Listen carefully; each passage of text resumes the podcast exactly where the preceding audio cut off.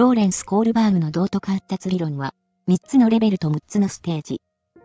内田クレペリン検査において、健康な人の平常時の作業曲線は、前期が U 字型で、後期が右肩下がりになります。第4回試験。問い91。L・ コールバーグの道徳性の発達理論において、近所のおばあさんはいつもお菓子をくれるから良い人であるという判断に該当する発達段階として、適切なもの一つ選べ。1、法と秩序の思考性。2、社会的契約の思考性。3、罰と服従への思考性。4、対人的同調への思考性。5、報酬と取引への思考性。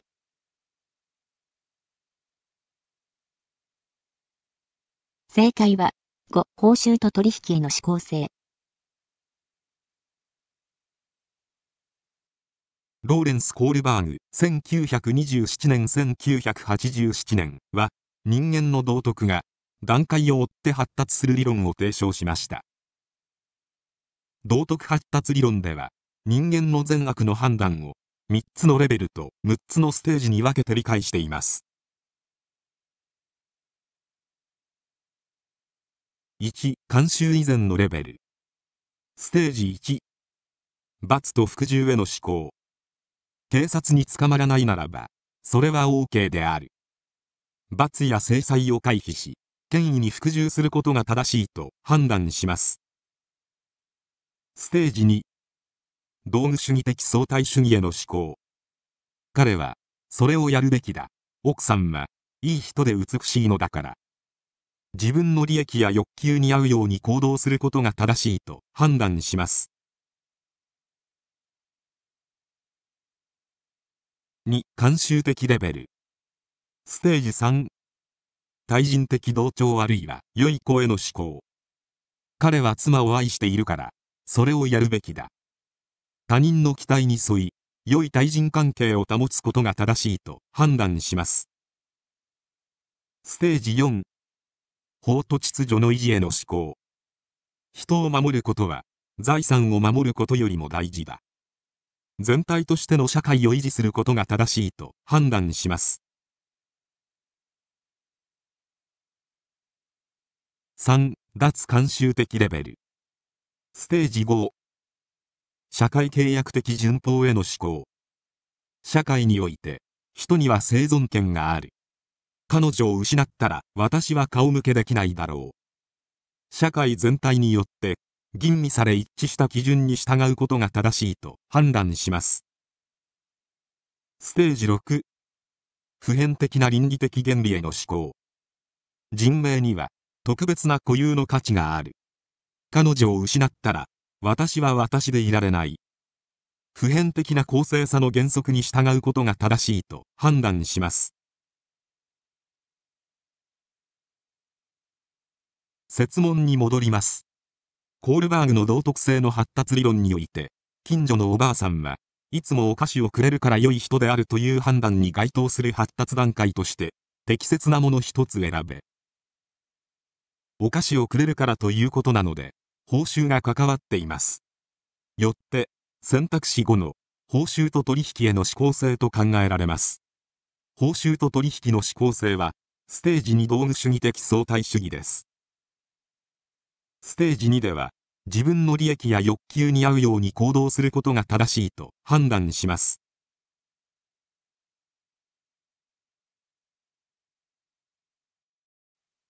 第3回試験問い91。集団や組織、コミュニティにおいて、無力な状態にある人々が、自らの中に力があることに気づき、能動的にそれを使い、環境の変化を求めていけるようになることを、何というか、最も適切なものを一つ選べ。1、自己実現。2、コーピング。3、自己効力感。4、コンピテンス。5、エンパワメント。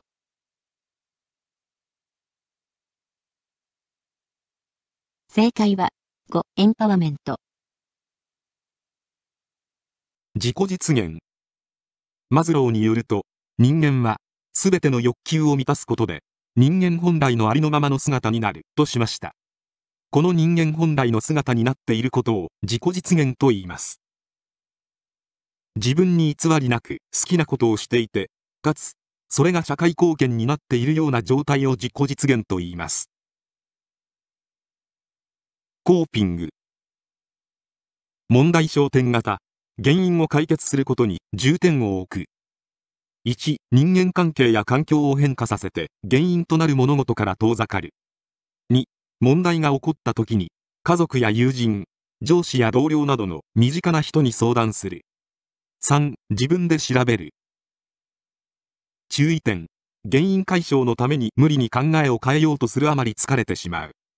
対処方法が分かっても実行に移せずそのこと自体がストレスになる。情動焦点型感情の制御に重点を置く。1気分が暗くなるようなことは考えない。2気晴らしのため好きなことをする。注意点根本的な解決ではありません。そのため常にストレスと向き合っていかなければならない。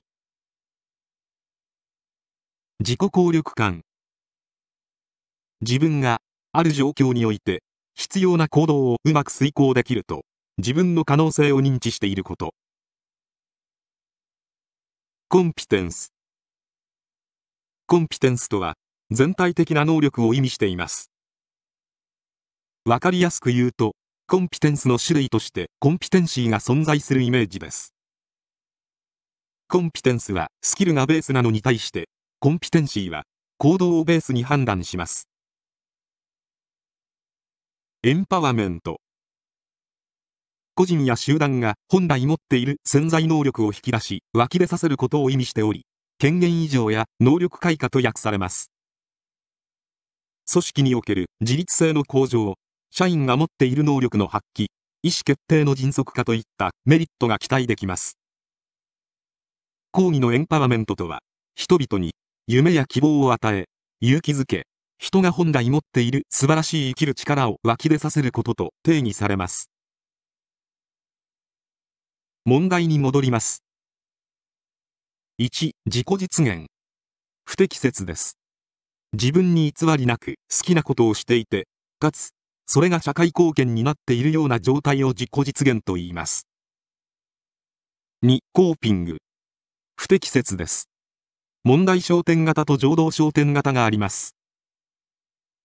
3、自己効力感。不適切です。自分がある状況において、必要な行動をうまく遂行できると、自分の可能性を認知していることです。4、コンピテンス。不適切です。全体的な能力を意味しています。5. エンパワーメント。適切です。個人や集団が本来持っている潜在能力を引き出し、湧き出させることです。第2回試験。問い91。自閉スペクトラム症、自閉症スペクトラム障害った ASD について、正しいものを一つ選べ。1、男性よりも女性に多い。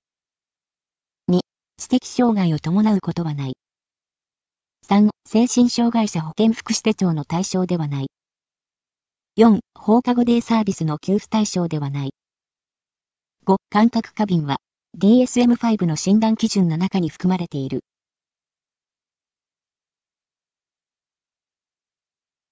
正解は5、感覚過敏は DSM-5 の診断基準の中に含まれている。えー、自閉スペクトラム症は放課後デイサービスの給付対象になったり、精神障害者保健福祉手帳の対象になったりとか、あと知的障害を伴ったり、女性に多いってことはないんですね。男性よりも女性に多いって書いてありますけど、男性の方が多いということになりますね。で、この感覚過敏が DSM-5 の診断、どこに出てるかってことなんですが、DSM-5 における自閉症スペクトラム、えー、ADS ですね、オースティン・スペクトラム・ディスオーダー。えー、A, A で以下の3つが該当しなきゃいけないですよ社会。社会的コミュニケーション及び相互関係における持続的障害。要するにコミュニケーションに問題がないかってことですね。で、1、2、3ってあって、社会的、情緒的相互関係の障害がある方。他者との交流に用いられる非言語的コミュニケーション。通常のコミュニケーションだけじゃなくて、こう、非言語的コミュニケーションによる障害のある方。で3番、年齢相応の対人関係の発達や維持の障害がある。要するにコミュニケーションに関することですね。で、2番目に、限定された反復する様式の行動、興味、活動ということで、えー、以下に掲げるうちの2点以上。この中に感覚過敏があるんですね。まあ、1番は反復的な運動動作。2番、同質性の答え。要するに執着するということですね。日常動作への融通の利かない執着。言語、非言語上の儀式的な行動パターン。あと集中度、えー、焦点付けが異常に強い。すごい集中して限定的である。で、固定された興味があるってことですね。えー、まあ、天才肌みたいになるってことですね。あと、感覚入力に対する敏感性、あるいは鈍感性、あるいは感覚に関する環境に対する普通以上の関心。ここですね。感覚過敏の方いらっしゃいますよね。うん、だから入力、例えば、あね、飛行機の音だとか、あ電車の音だとか、もう気になって気になってしょうがないとかって感じになすね。生活音だから生活できないんですよね。で、え、ABC の C としては症状は発達早期の段階で必ず出現するが後になって明らかになるものもあると。後になって明らかになることもありますよ。ただ、こういうのは発達の早期の段階で出てるんですよってことですね。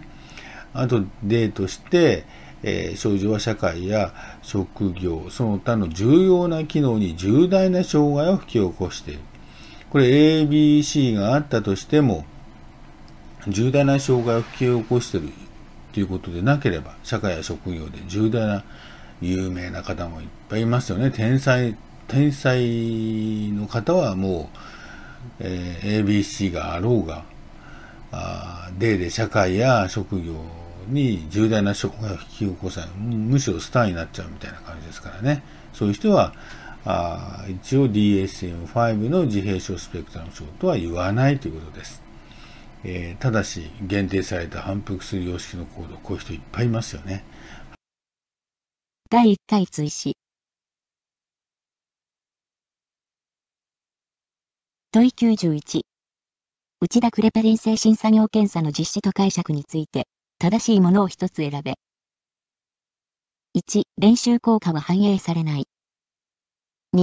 作業量の水準ではなく、偏りの有無に注目する。3、結果は、定型、A 型、B 型、C 型、D 型及び E 型に分類される。4、作業速度の変化を示す作業曲線などから、被験者のパーソナリティを判定する。5、被験者は、ランダムに並んだ数字を、1分ごとに行を変え、30分間連続して加算する。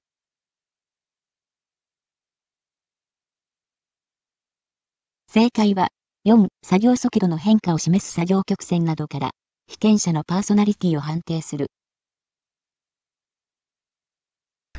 えこれが内田クレペリン検査となります。一般的な作業検査では、主に受験者の能力面の特性を見ますが、内田内田クレペリン検査では、作業曲線という作業の推移を細かく分析することで、受験者の性格や行動するときの特性を判定できます。ここですね、性格や行動を判定できますよということです。これには作業曲線という作業の推移を細かく分析していくということですね。で、この中には発動性、物事への取り掛かり、滑り出しの良し悪し、可変性、物事を進めるにあたっての気分や行動の変化の大小、更新性、物事を進めていく上での強さや勢いの強弱、これらがわかるということですね。発動性、可変性、更新性です。テスト方法です。1桁の数字が横に複数印刷されている用紙を用いて隣り合わせである2つの数字を加算するとそしてその1の位の数字だけをその間に記入していくというものですね用紙には数字が横に115文字並んでいてそれが34行印刷されています。で被験者は1分ごとに行われる被験者の号令に合わせて行を変えるということになりますね。これを15分間と行います。こんな感じの表なんですね。で例えば1分間でここまでいけたってこんな感じでしょうか。それがこういうふうにいけたところまでがちょっと変わってくると。これ作業量とか、まあ、間違えましたよ母頭だとか作業曲線こんなふうなのを出すということになります。第1回試験。問い91自閉スペクトラム症、自閉症スペクトラム障害。ASD の基本的な特徴として、最も適切なものを一つ選べ。1、場面監目。2、引きこもり。3、ディスレクシア。4、言葉の発達の遅れ。5、通常の会話のやりとりの困難。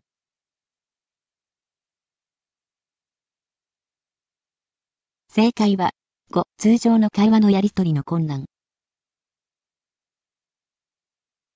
えー、関目、場面関目っていうのは何かっていうと、場面場面によって違うよってことですね。家ではちゃんと話せるんだけども、学校や幼稚園では話すことができない。そんな感じでしょうか。で、引きこもりなんですけど、ASD は引きこもりになる場合があるんですが、まあ基本的な特徴ではないということなんで、2番目は該当しないですね。ASD の基本的な特徴は何かという質問なんでね。で、3番はディスレクシア。これは独自障害。学習障害の一種で字がぐちゃぐちゃになってこう見えて、それで読めないと、そんな感じになるということですね。これも ASD の基本的な特徴とは言えません。4番、言葉の発達の遅れ。DSM-5 の ASD の診断基準で、言葉の発達の遅れは含まれなくなったんですね。えー、だから言葉の発達の遅れっていうのは ASD の基本的な特徴ではないということになります。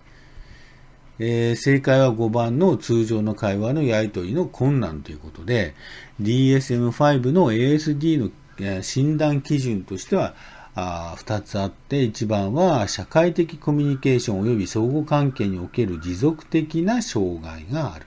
社会的コミュニケーションに障害がありますよってことですね。で、もう一つが、限定された様式の行動。もう限定しているところに趣味、興味があったり、活動を限定してやっちゃうということになりますね。これが ASD の基本的な特徴としとなります。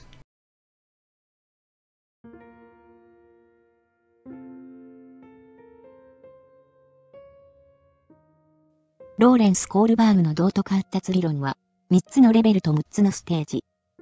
内田クレペリン検査において、健康な人の平常時の作業曲線は、前期が U 字型で、後期が右肩下がりになります。過去問を並べて解くの YouTube のバックナンバー、ポッドキャストへのリンクは、欄外の概要欄を参照してください。ご視聴ありがとうございました。